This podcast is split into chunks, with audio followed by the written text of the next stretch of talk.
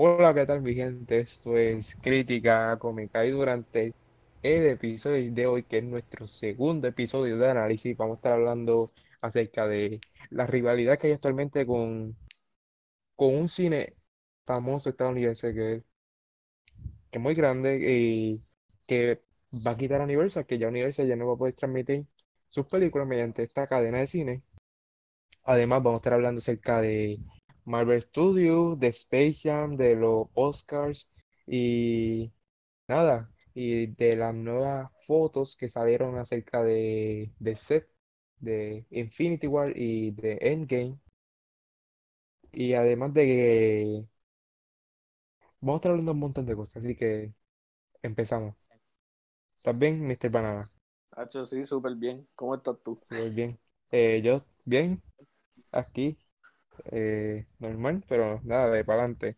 Eh, mira, eh, ¿qué es lo que está pasando actualmente con los cines, con el cine y Universal? Ok, ¿Qué fue lo pues que pasó? actua- actualmente lo que, lo que había escuchado es que Universal eh, dijo que pues por el por la ganancia y todo lo- el dinero que acumularon con, con tener solamente trolls en, en solamente on demand a, a comparación con lo que consiguieron con Trolls 1 en el cine domésticamente eh, pues la diferencia era súper grande y para ellos les, les vino este y dijeron, bueno, ¿qué tal si las películas ahora, ahora en adelante, pues las tiramos eh, en los cines, pero también las tenemos en on demand a la vez, para que tú la puedas ver en tu casa, pero también puedas ir al cine como una alternativa. Pues todos los cines, pues obviamente están molestos. Eh, los primeros que se pusieron a pelear sobre esto fueron AMC, eh, AMC explicó de que ellos no pondrían películas de Universal porque, eh, pues, tener a Universal Contrato. sacando una película en on, on demand y el cine a la vez afecta grandemente a lo que es el cine, la industria de los cines y las cadenas de los cines. Eh, después de esto, de todo lo de AMC, Regal Cinemas, eh, también dijo, no, nosotros nos vamos a unir con AMC, nosotros no vamos a poner películas de Universal si ellos siguen con esta decisión. Sí, mira, lo que está pasando es que los cines, para que los estudios puedan prestar sus películas en los distintos cines ya a nivel mundial, ya esto se habla a nivel mundial, ellos hacen un contrato. ¿Qué pasa? Universal, ellos tar- tiran esta película de Trolls on demand. Y lo que pasa fue que en una entrevista, creo que fue con New York Times, si no me equivoco, Ok. pues entonces ellos hablaron de que la película de Trolls fue un éxito. Y gracias a esa entrevista fue que se provocó esta pelea. Y es que si ellos tienen razón, y por eso tú ves que muchos de los estrenos se están atrasando, y es por esto. Porque Sí. ellos, pues, los mismos cadenas de, de estudio, ya sea Warner Bros. y con el mismo Universal, pueden perder dinero en una demanda. Pues esto puede llegar hasta una demanda, Sí, sí. porque es un contrato lo que está, se está hablando.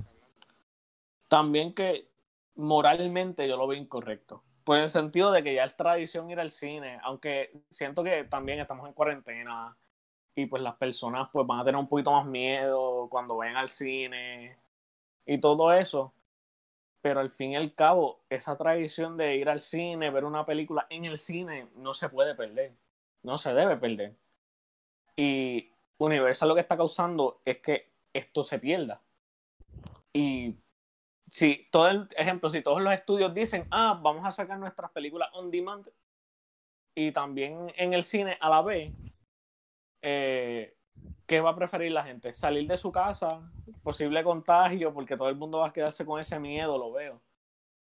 Y después, este, pues la, la, la ven en su casa, la van a terminar viendo en su casa las personas, van a terminar, ah, pues no quiero ir al cine, vamos a pagar los veintipico de dólares para ver, yo no sé, la película de Peppa Pig o lo que sea, tú sabes, por un, tirar un ejemplo así eh, random. Vamos a ver esa película, vamos a pagar los veintipico de dólares para rentarla, la vemos, vamos a ver la próxima y para las personas se va a hacer más accesible, pero se va a perder la, la esencia de lo que es el cine. Y pienso que eso no se Eh, debe perder. Concuerdo, concuerdo contigo totalmente. Eh, esto es algo que, además de que sea ilegal, porque se supone que si tú rompes un contrato, eso es demanda tra- tras Sí, sí. demanda y va a perder chavo. Y cuando uno habla de perder dinero es, es bastante, ¿sabes? Sí, esto. también. Y, y esto que está pasando eh, puede incluso, este, como estaba mencionando anteriormente, que esto puede llegar hasta que los cines cierren. Los cines están en crisis en este momento. La industria hollywoodense totalmente está paralizada y está en un limbo que esto va a provocar una crisis. El 2020 es un año que muchas películas han fracasado, eh, en Sí, sí. taquilla, en todo. Y, pero para no hablar mucho del tema del cine, eh, nosotros traemos algo interesante que fue que los hermanos rusos junto con Comic Book, ellos hicieron un, live mediante Twitter y también Instagram, pero fue acerca de las películas de. Infinity War y de Endgame, ya que Infinity War cumplió dos años. Claro, una foto del set y en esa foto del set aparece lo que fue un concept art que es eh, Doctor Strange y portando el- la armadura de Iron Man, al igual que Iron Man portando la capa de Doctor Strange, que era algo que no se sabía si lo habían grabado y gracias a esa imagen pues se confirmó que sí, que efectivamente fue grabado, pero que no tenía ningún sentido, por lo tanto pues la escena quedó eliminada. Oh, ok, ok. Así que eso fue lo que yo, eh, según lo que leí, según lo que había visto, pues eso fue lo que se había revelado.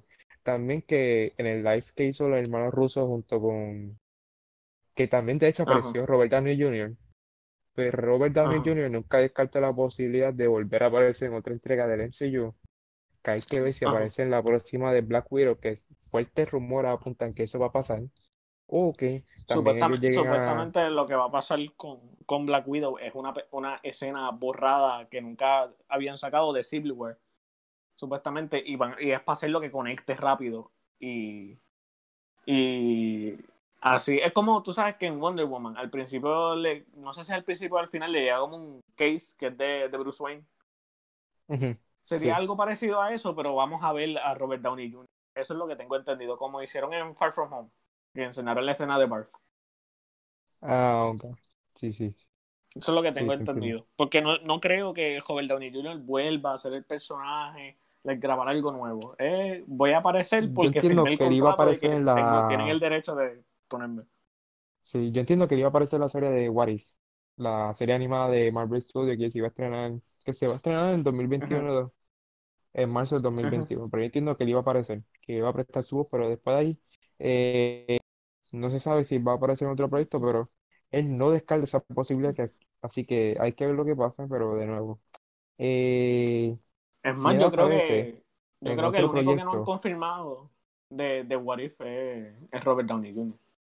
sí, que han no han confirmado. Y Chris Evans. Esos dos no están confirmados en ningún lado. El resto del cast, todos van a volver. Esos dos, pues la gente está como que, ah, conse- conseguirán otra gente, pero siento que no. El billetito es el billetito, tú sabes. sí, Y es un, tra- y sí, es un trabajo fácil. O sea, un trabajo fácil exacto, entre comillas. Los voice actors, los voice actors hacen trabajo de verdad y se, se fajan. Pero me refiero a que para ellos es ir un día, vamos a grabar como por seis horas tal cosa, porque también eso es mucho tiempo, pero no es, tengo que brincar de aquí para acá, de allá para acá. Y tengo que estar como que algo más relaxed en comparación con, con actuar en persona. Y nadie te está mirando la cara más que los que están grabándote. exacto, que, pero estaría, estaría bien que lo pusieran, porque la- además de que la serie es bien interesante, el proyecto que fue presentado por, Mar- por Marvel Studios, que Sí. de hecho este, pienso que entiendo que va a tener una segunda temporada también de, de 23 episodios, porque actualmente como han sacado más que 23 películas, pues esa va a ser la cantidad de episodios que van estar Mm, sacando. Eh, anyway, ok, ok. eh, cambiando de tema, hay que hablar de los Oscars, que este año ellos cambiaron las reglas. sí.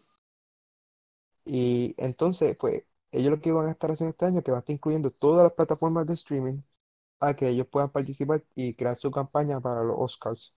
Y esto es algo que antes no se había permitido, por eso tú habías visto como Mary Story, que era de, que de Netflix, al igual que The Irishman, que tuvieron que sacar su estreno a los cines para así crear su campaña para los Oscars. Sí, tuvieron que, sí, porque esas dos películas tuvieron limited releases en los cines para hacer la campaña. Exacto. Y otra cosa que hicieron los Oscars es que decidieron separar, bueno, no separar, juntar lo que son Best Sound Mixing y Best Sound Editing, que es todo lo del sonido, y juntarlos a una solamente mejor sonido. Muchas personas no van a saber la diferencia, pero los que saben la diferencia. Entonces, había muchas personas molestas porque Sound Mixing y Sound Editing, pues no es lo mismo.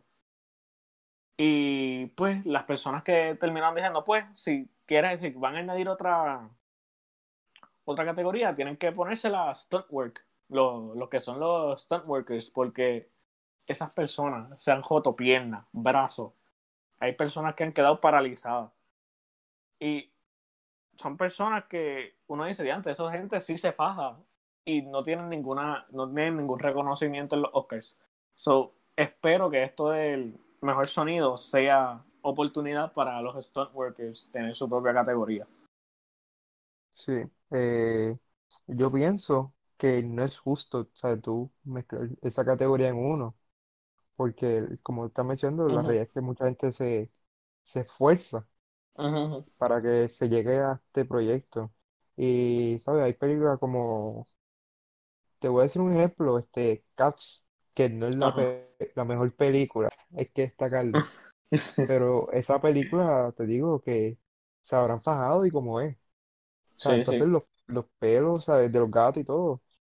Aunque la mucha- es estúpida, tengo que decirlo. Y no me gustó para nada, pero Los la no, película, no bregué, no bregué. los efectos se fajaron, porque yo entiendo que ellos tuvieron que el mismo, eh, el domingo, ¿sabes?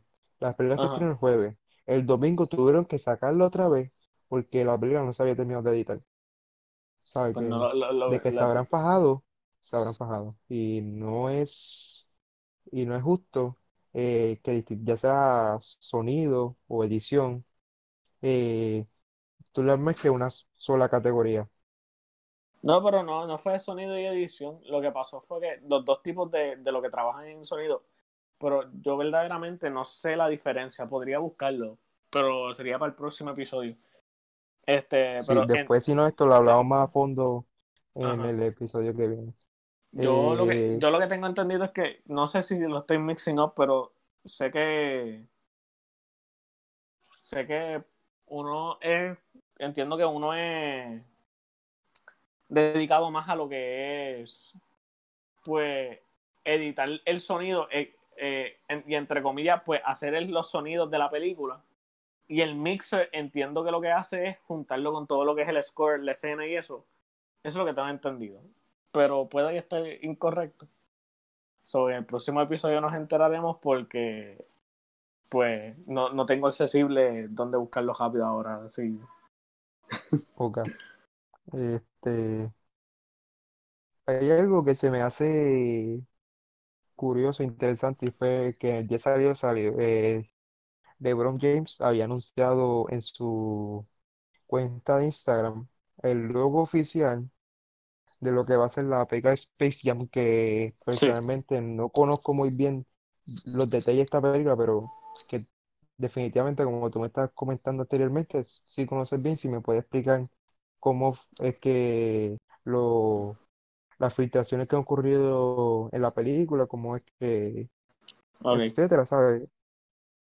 Pues lo que, lo que había visto hace algunos meses era que eh, parece que había una conferencia o algo, presentaron un video de los behind the scenes de la película.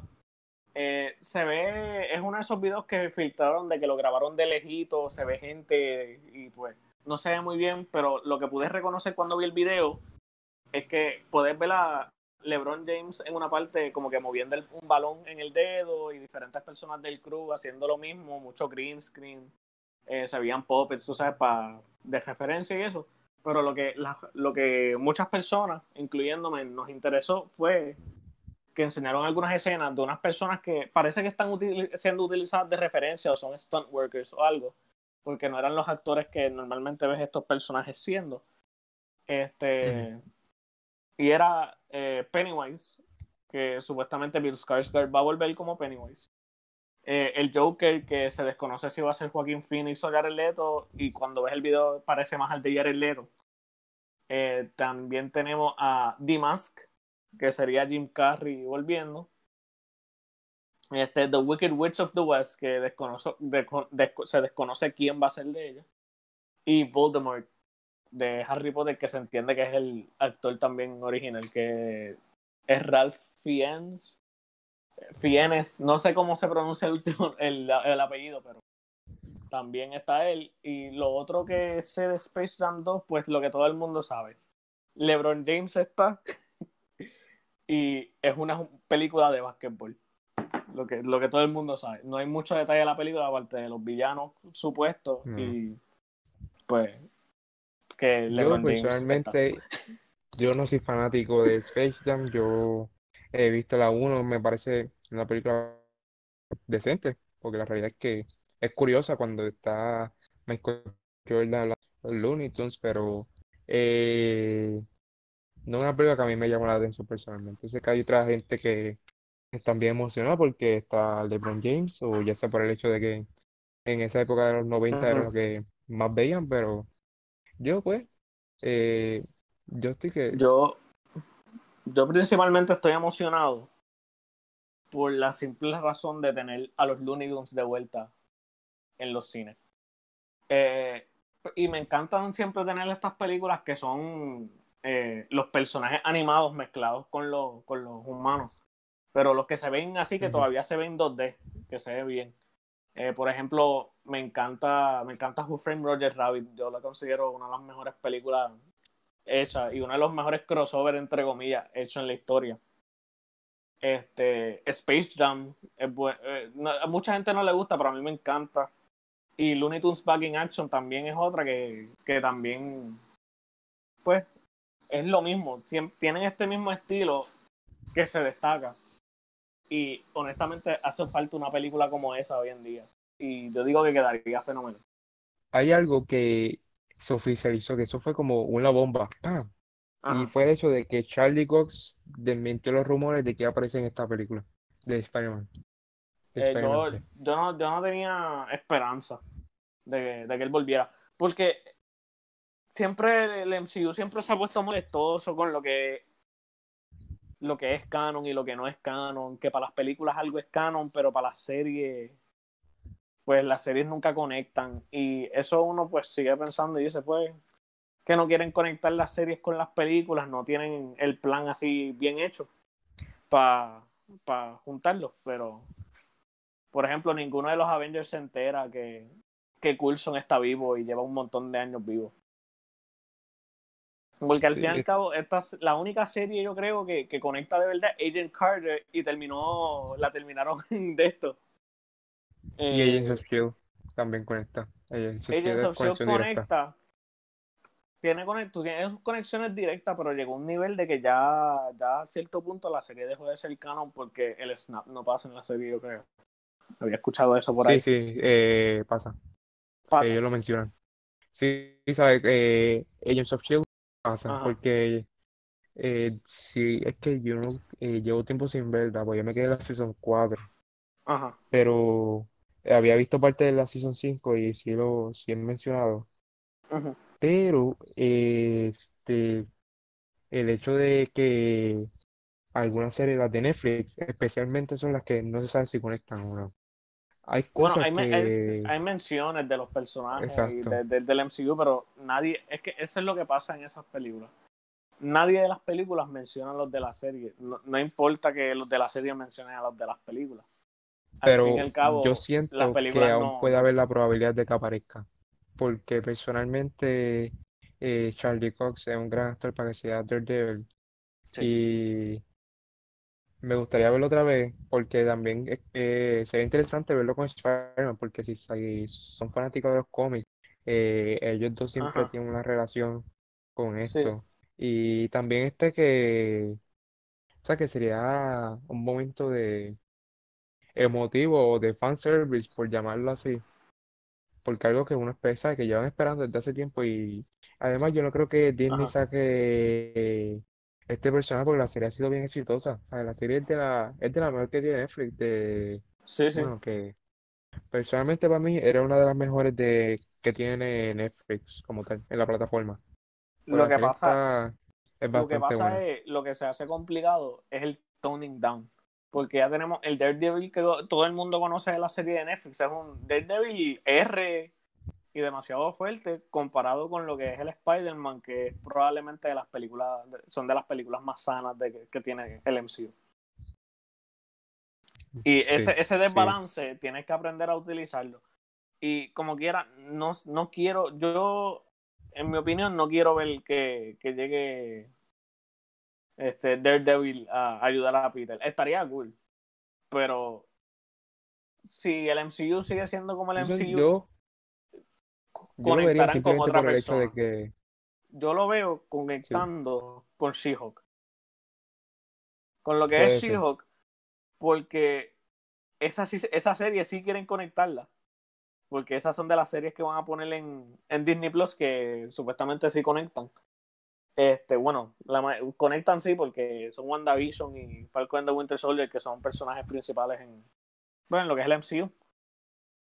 Y pues tenerla a ella es como que introducirla ahí. O la otra forma que yo lo veo es que empiece, sigan con el con lo de los Scrolls como que invadiendo a las personas y que de alguna forma los Scrolls ayuden a, a Peter, pero esa la veo menos probable.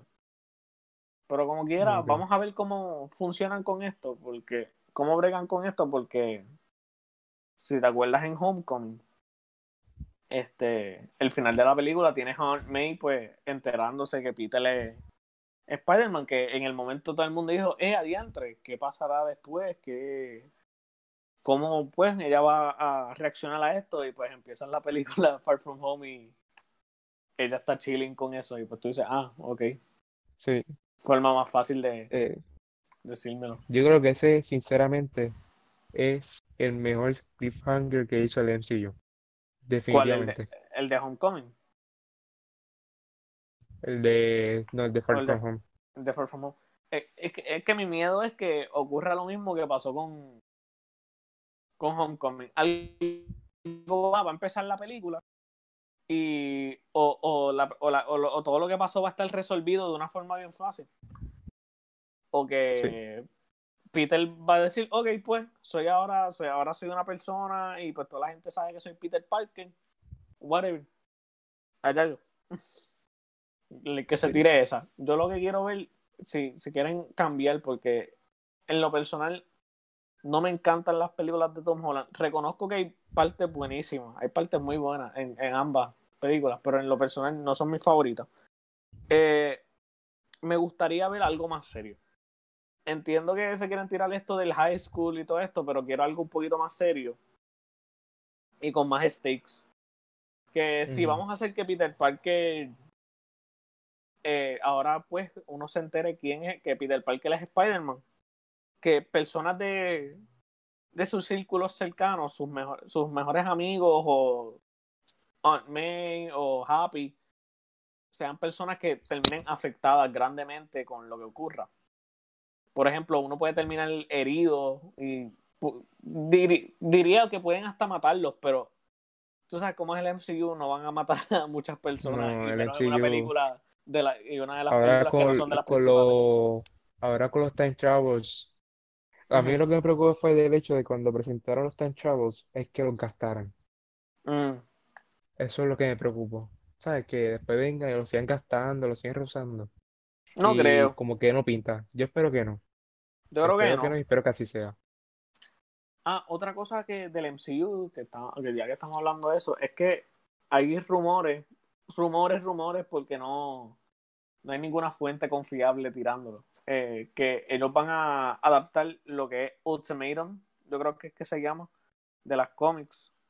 Da- eh, Ultimatum de las cómics, que yo entiendo que es como, como un evento bien grande, grande, grande en el, en el universo Ultimate de las cómics. Y un montón de personajes murieron.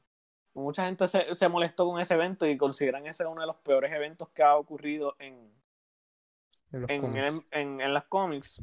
Y pues, pues eh, había muchos pues rumores de que la, de que Marvel, ese va a ser el próximo big event. Van a ya tener a los Fantastic Four, a los X-Men, y vamos a hacer este evento súper grande donde se muere casi el 25% de todo el universo de, de, Marvel. Yo espero que si está por lo menos, me gustaría ver otra vez los Avengers en ese momento, pero quién sabe. Eh, vamos a ver lo que pasa. Eh, entendería que volverían los que están vivos, lo que sería Hawkeye, Hulk. Sí. Y, bueno, porque, porque todavía, este, todavía este lo tiene. Sí, pero esa, esa historia no tiene time travel. So, entiendo que lo que son Thor, Hulk y Hawkeye pueden volver si, eh, eh, si no se mueren o se retiran antes de que pase esto. Hay que ver. Porque, Hawkeye se ha retirado como 15 veces y, el tipo no, no lo dejan retirarse. no. Sí, bueno. Pero... es una historia de que mezclaron a un montón de gente que están también los X-Men y todo el mundo. Pero no sé, no sé a qué llega algo, pero hay una parte, hay como un, un no sé si es un tsunami, pero Nueva York completo está sumergido en agua. Y no entiendo por qué, porque yo no he leído esta cómic, pero parece que hay una inundación bien grande. parece que hay una inundación bien grande. y sabía que... había asistido ese evento. Yo creo que yo había leído el, el, primer, el primer issue, la, primera, la primera parte. Y yo creo que se muere Johnny Storm de los Cuatro Fantásticos. Y todo el mundo está como que, adiantre, se murió Johnny Storm y todos andan en, en pues, bien triste. Y pues se siguen muriendo y más adelante se muere Wasp. El, ¿Tú sabes quién es Blob de los X-Men? Eh, nota del editor.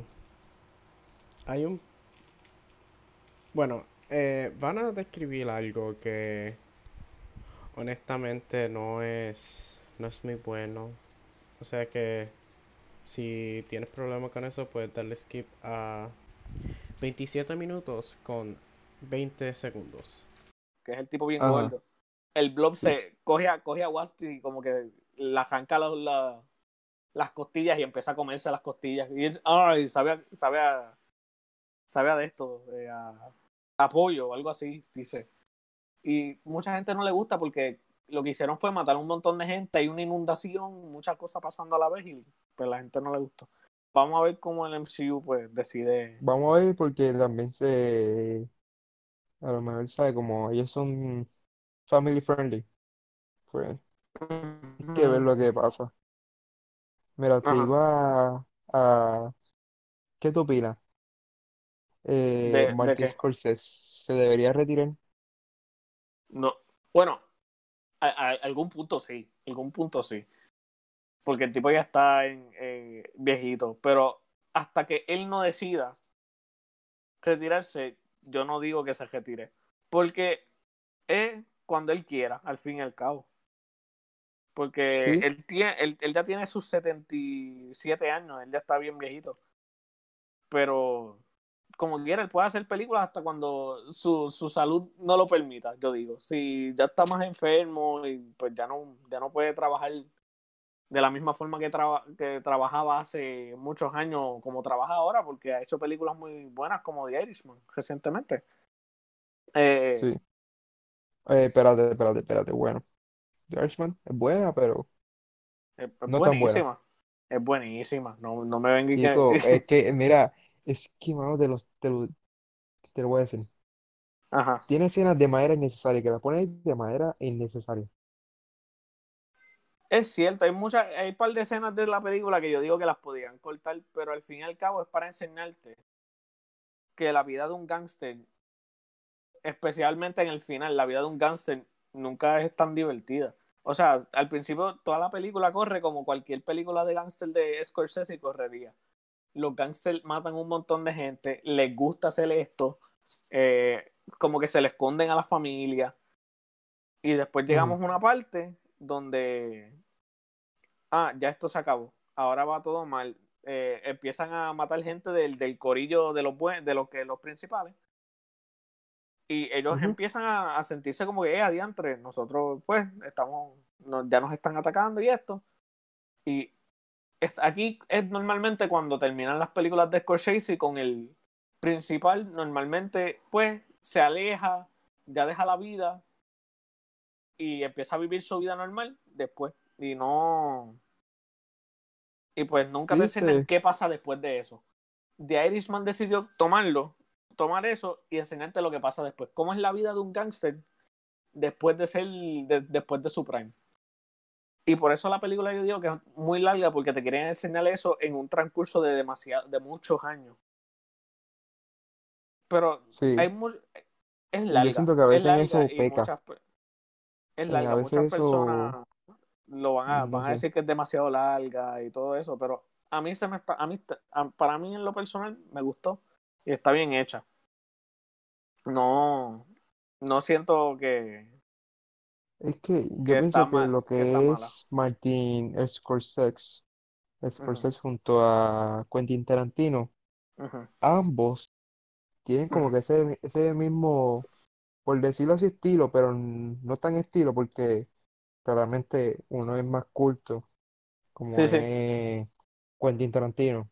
Y lo que es más bien Martin Scorsese, que es de Maxio. Pero anyway, a lo que yo voy es que ambos tienen ese estilo de tener un desarrollo profundo. Y al uno decir profundo, es que literalmente, ¿sabes? Como que las películas son tan y tan extensas Ajá, que para mí hay momentos como que uno se queda, ajá, ¿sabes? Que hay, hay momentos que aburren, pero de repente la película sube, pero a veces eh, baja. No baja de cantazo, pero Sí, sí. baja. Yo digo, creo que, que, yo digo, por lo menos con Quentin, lo que pasa con Quentin es que él es un, lo que para mí hace Quentin es que el diálogo lo hace interesante. Cuando yo veo una película de, de Quentin Tarantino, sí, la acción está brutal. Por ejemplo, Kill, Kill, Bill, la primera y Kill Bill la segunda son películas totalmente distintas y se, suponían que era, se suponía que era la misma película. Y te digo por qué.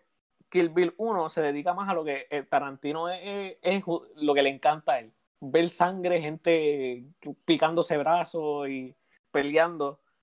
Porque, y, eso es lo que le gusta a él, la acción así a lo loco, sin sentido. Pero como quiera, al fin y al cabo, le, le puso una historia coherente a eso, que pues sigue mm. para la segunda película, que después ves la segunda película y tú haces, ah, esta es como que más dedicada a los personajes y no tiene tanta acción como la primera. Y te das cuenta que, que, que, como quiera, la segunda película sigue siendo igual eh, en, en sentidos de calidad que la primera y no, no afecta grandemente. Es más dedicada al diálogo, sí. Es más larga que la primera, sí. Pero como quiera, nunca uno se siente, eh, para mí, yo nunca me sentí aburrido.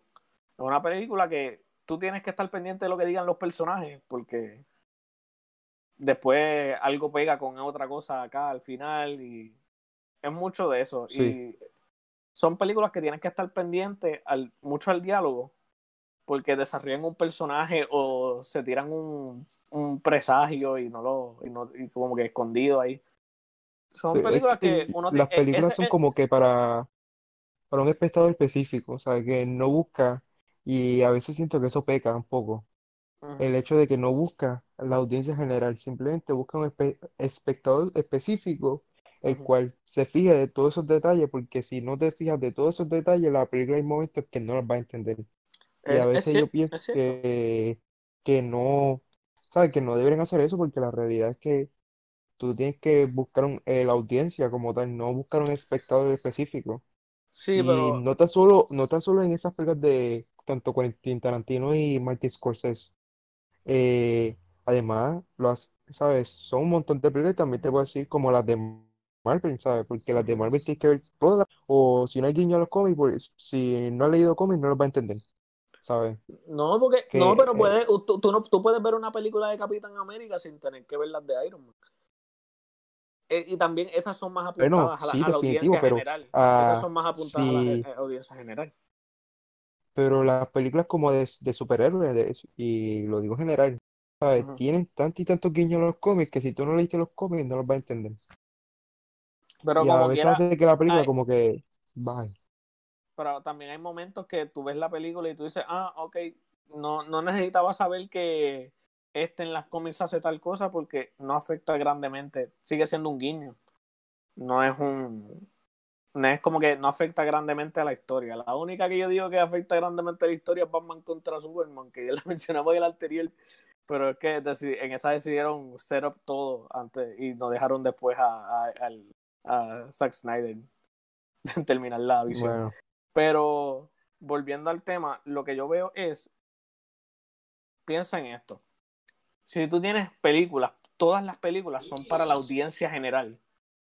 Todas, imagínate, todas.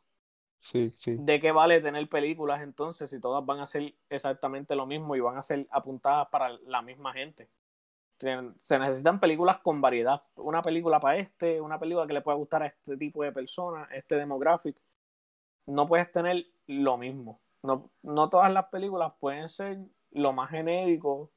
Todo tiene que ser distinto. Hay personas que no le gustan Martin Scorsese, normal. Hay personas que no le gusta Tarantino, normal. Al fin y al cabo, es gusto. Pero siempre hay que tener diferentes tipos de películas para diferentes tipos de personas. No puedes tenerlo todo eh, para la audiencia general. Sí. Esa es mi opinión. Pero es que eh, lo, eh, Quentin Tarantino y mi problema con él es que en casi todas las películas es lo mismo, ¿sabes? Que tienes que estar pendiente, pendiente, pendiente para que así pueda entender la película. Y algo que yo, ¿sabes? En mi opinión, claro está, considero que, que no se debería hacer, ¿sabes? No lo debería utilizar mucho. No digo que esté mal, pero, digo que no lo debo utilizar mucho. Recuerda, lo que ellos están tratando de hacer es cine que te deja a ti entretenido con la película y te deje eh, metido en este mundo.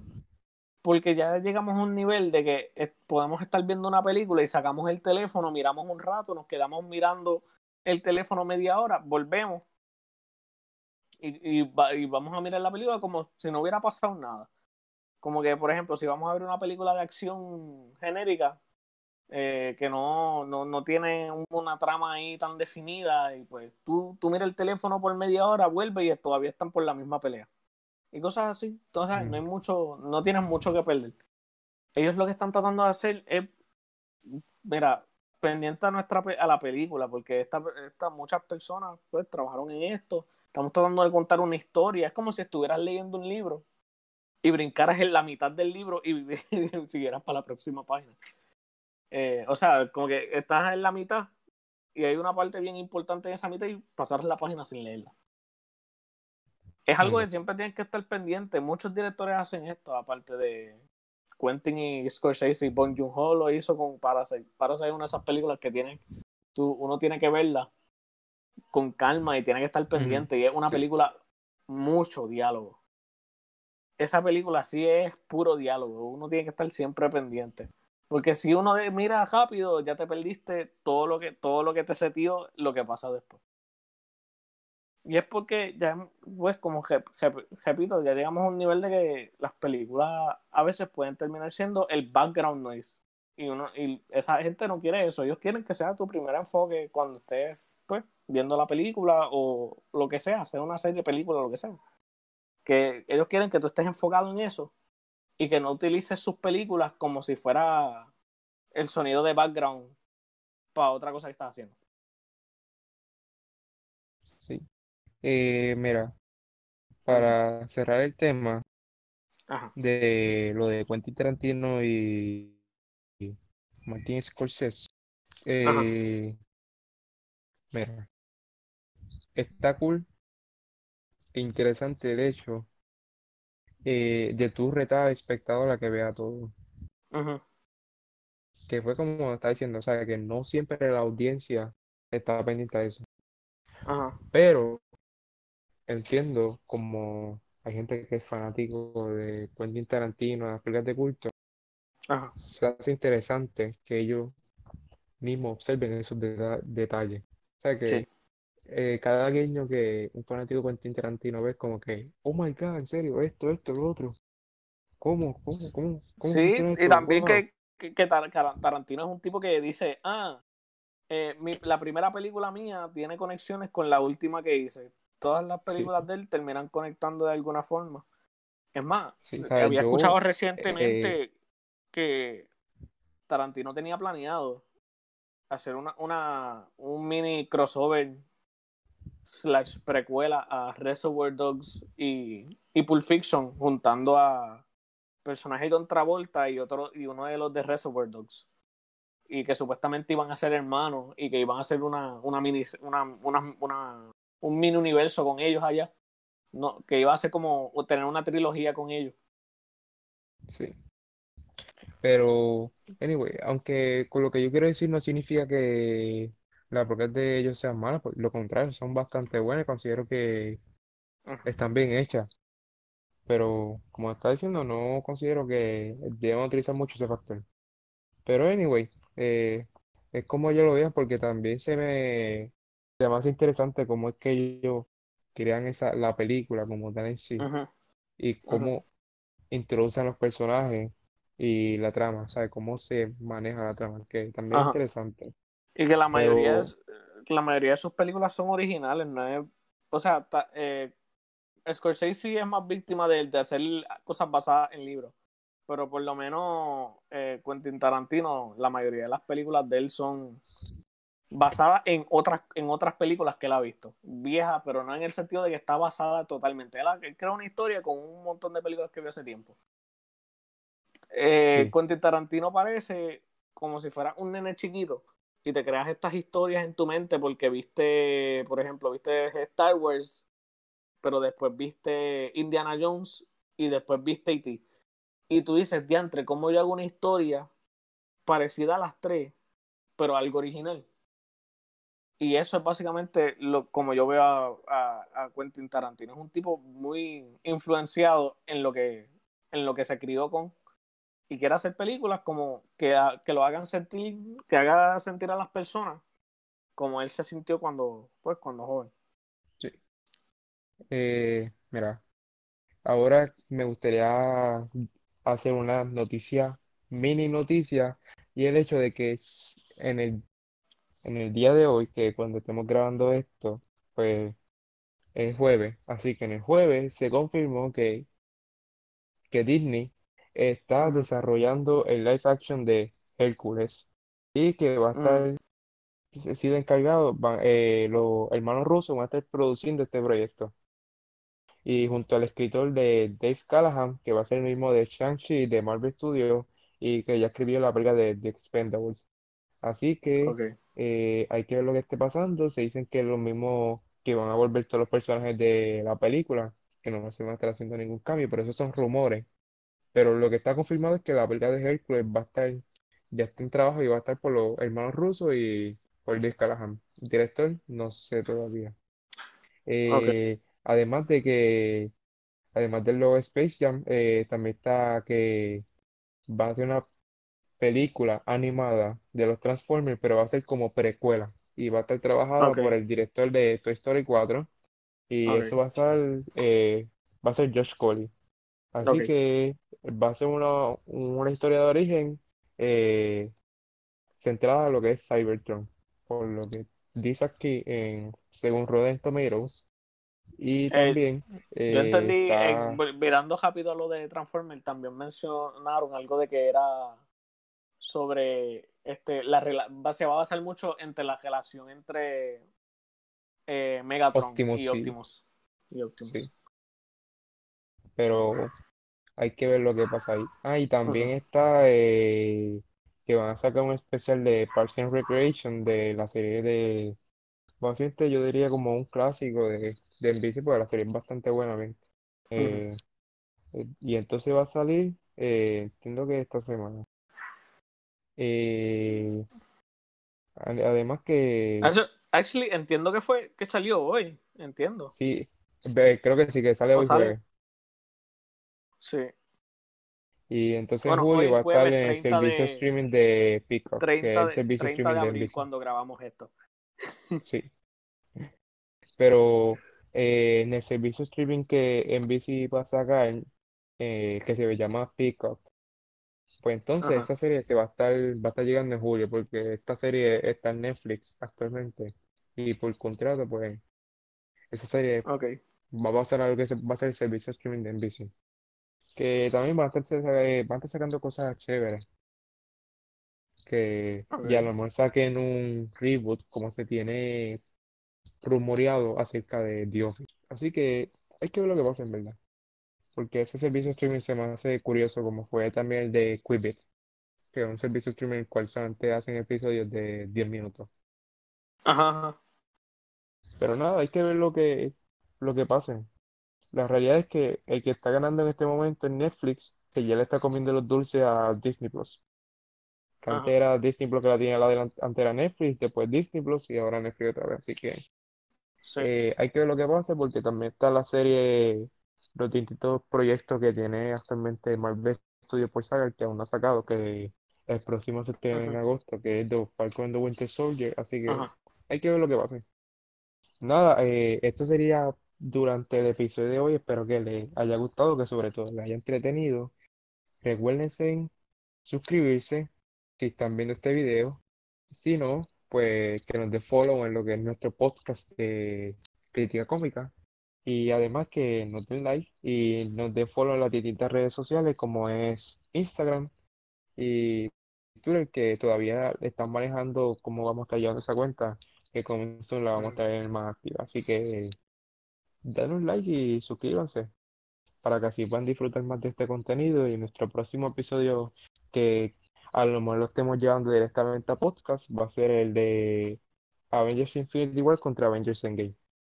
Y además que vamos a estar sacando más análisis de noticias y pronto vamos a estar sacando más gameplay, así que estén al pendiente.